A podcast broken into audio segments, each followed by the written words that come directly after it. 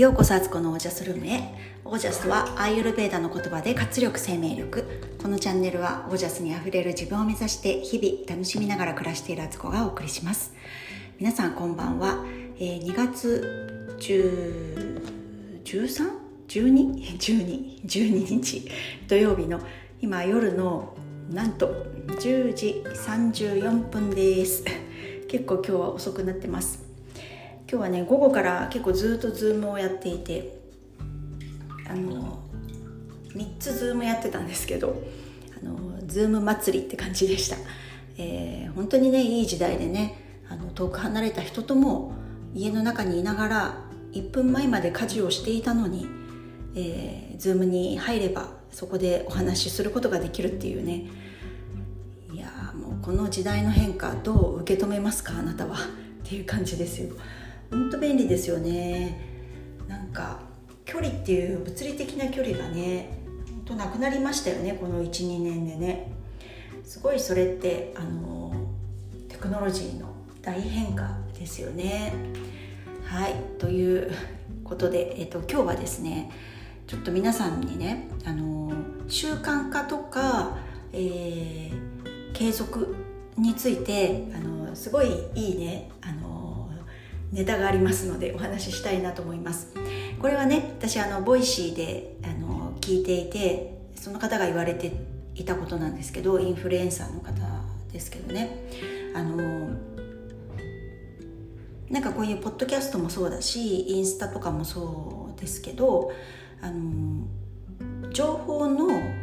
新鮮度がすごい大事だって言っていてあのこういうの？こうこういうの？っておかしいね。こういうあの発信をしようとするとついついやっぱりあの聞いてもらうわけだしインスタだったら見てもらうわけだし、まあ、ブログだったら読んでもらうわけだしなんかそれなりにあの読んだ人がね納得してもらえるようなこれを読んでよかったな聞いてよかったなって思えるようなね形で発信したいと思うじゃないですか。そうするとじゃあそのためにねポッドキャストだったらまあ、あの原稿を作るとか、えー、ちょっと言い間違えたらねそれをね撮り直したり編集をするとかしなくちゃなーなんて思ったりしているともう動きは止まりますよね。間違えちゃいけないと思って読むと間違えちゃうしあのいいこと言わなきゃと思うとあの言葉がその時全然出てこないとかシナリオっていうかあのシナリオですよね。原稿を作るってなるとそのためにパソコン立ち上げてなんかワードにねこうタイピングしていくとかなんかノートに書き出していくとかっていうともうなんか面倒くさくなっちゃうみたいなね。でそうするとあじゃあもうちょっとそれをねしっかりじゃあ今日は原稿を書く日、えー、で次の日はそれをまた直す日。えー、その次はちょっと仕事忙しくてできなくて、えー、じゃあそのまた次の日に、えーとえーと、録音する日。で録音したんだけどそこで言い間違いとか変なとこあったから次の日にそれを、あのー、編集する日みたいにしてると1本作るのにあのめっちゃ何日もかかっちゃうみたいなね。で、まあ、それをね楽しくやれればいいんですけど大体面倒くさくなってくんですよ。あの時間かかることって。でもういいやって明日でいいや。明後日でいいや。その次でいいや。来週でいいや。1ヶ月後でいいやみたいになって。もうねあのその話した内容とかネタがめっちゃ古くなるっていうことなんですよね。であの何が言いたいかっていうとあのネタの質はあんまり考えずに新鮮な方がいいよってその人言っててもうすっごい私それが響いたんですよね。確かにこれをなんかお寿司屋さんに例えてたんですけど、あのー、お寿司ってそれはなんか美味しいねなんかすごく希少価値の高いマグロのねなんかここでしか取れませんみたいなとこのねマグロの大トロなんか食べれたらそれは美味しいでしょうけどその大トロがねあの1ヶ月前に取れたやつですとかって、まあ、今冷凍とかあるから、まあ、普通冷凍でね運ばれてくるんですけどお寿司って。でもネタがねあのめっちゃ古いと新鮮ではありません。だけどこっちのねイカなんですけどさっき30分前に取れたイカでそれを今急いでさばいてねあのお寿司握ってみましたって言われたらいやなんかどっち食べたいかなっていうか美味しそうに思うのって多分新鮮な方かもしれないって思うんですよ。そうそう言われてたんですよ。であまさにって。ちょっとねごめんなさいね。あのそのラジオバーっと聞いててすっごい感銘を受けたけど細かいとこがあの間違ってるかもしれない。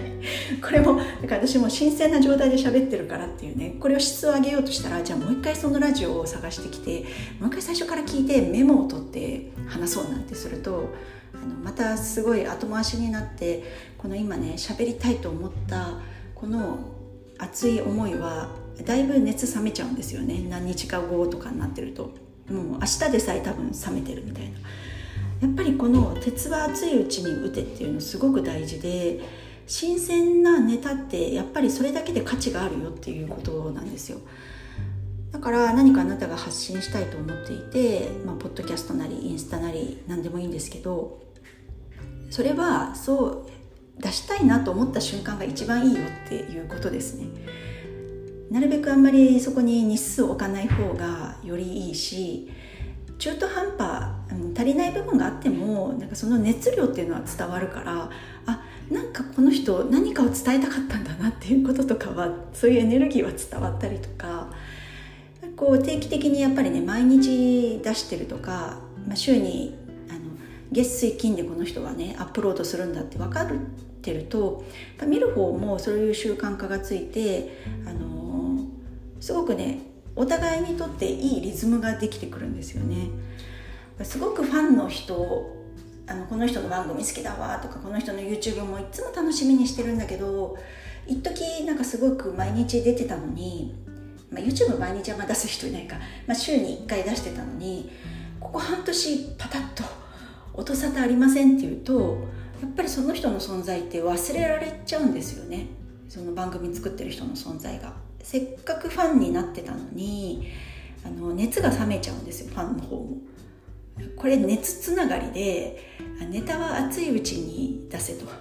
で聞きたい人も熱いうちに聞いてるからっていうね。でどんどんその熱量をお互い高め合えるみたいなことになるみたいですね。がすごくあのこのちょっと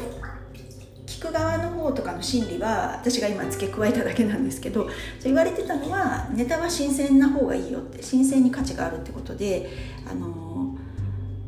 質より量みたいなねとりあえず量出してこうみたいな。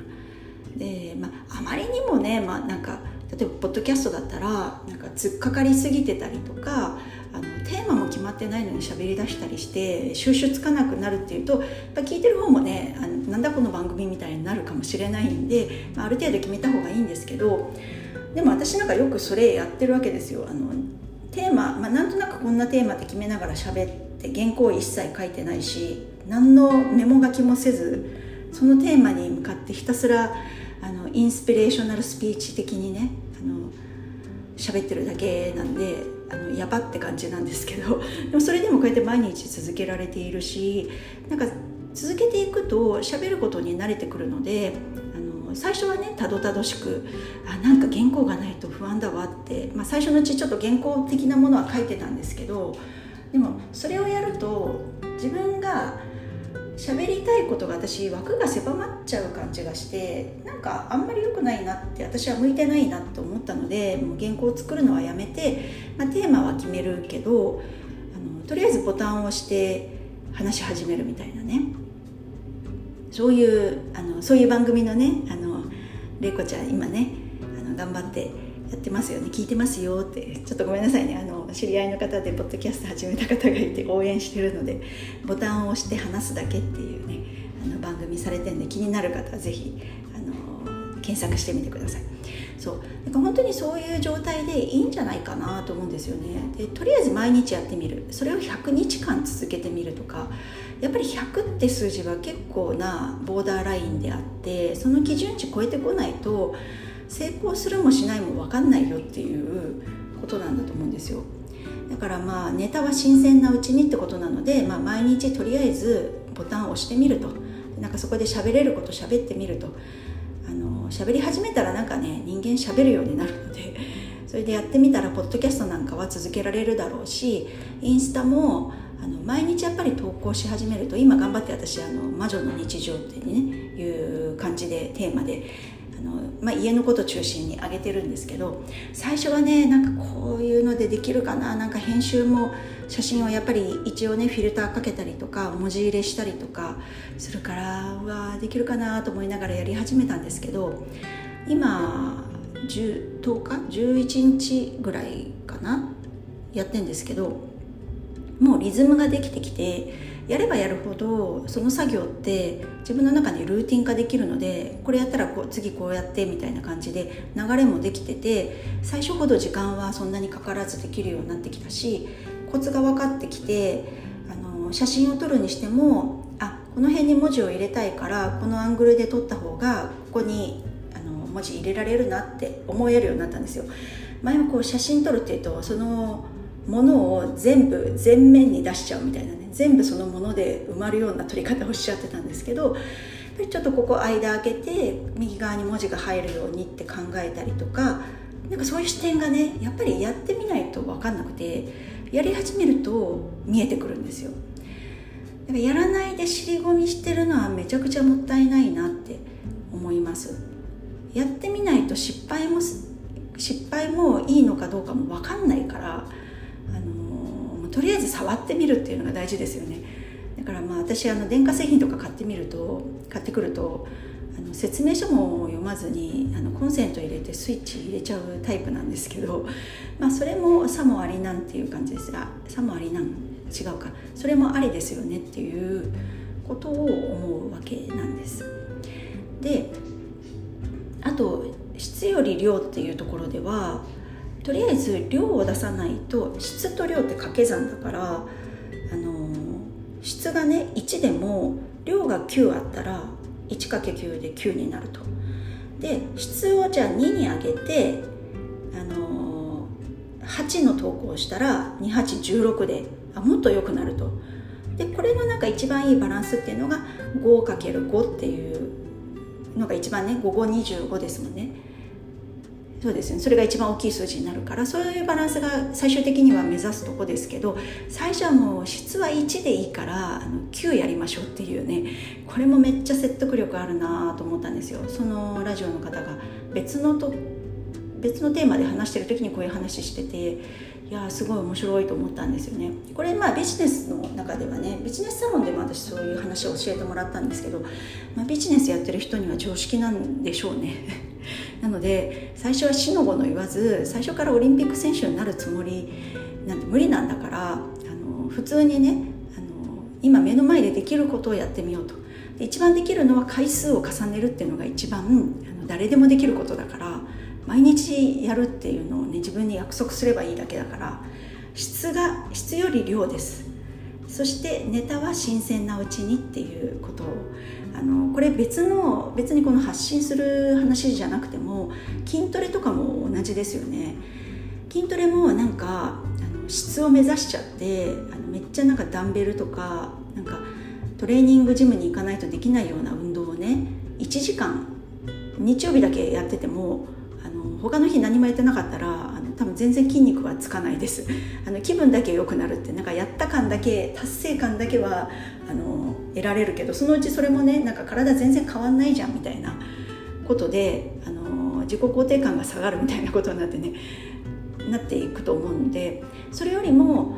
5分でいいから毎日できる筋トレを5分だったらスクワット5分って結構しんどいんですよ、まあまあな回数になると思うんですけどそれをやる方が断然効果があってでスクワット5分できるようになったらじゃあ今度腕立ても10回1日増やしてってみるかみたいなんでね。あのスクワットと腕立てやり始めて。そうするとなんかあの足と腕と胸周りの筋肉ついてきたから今度はじゃあ腹筋やってみようかなみたいななんかそういう視野がまた広がっていくんですよね。だからやってみないと次の目標も見えないし次何したらいいかもあの人に聞いてる場合じゃないっていうか自分でやってみて自分に合った方法って自分にしかわからないからここはもうねやるしかないんですよ。でこの人とか先生がねこうやるといいよとかこのやり方がベストですって言ってても自分に合わない可能性もあるからだけどそれはやってみないとわからなくてでやってみてあこれはなんだか違うぞって思ったらじゃあ次なんか別の方法で何かアプローチできないかなって絶対そういう視点が持てるようになるんですよね。がこうそういう感じでねあの習慣化とかあの何かを変えようって思う時は、うん、これに尽きるんじゃないかなってあのすごく思いました私もやっぱりやってみて分かったことがいっぱいあったのでもしねポッドキャストとかあのインスタとか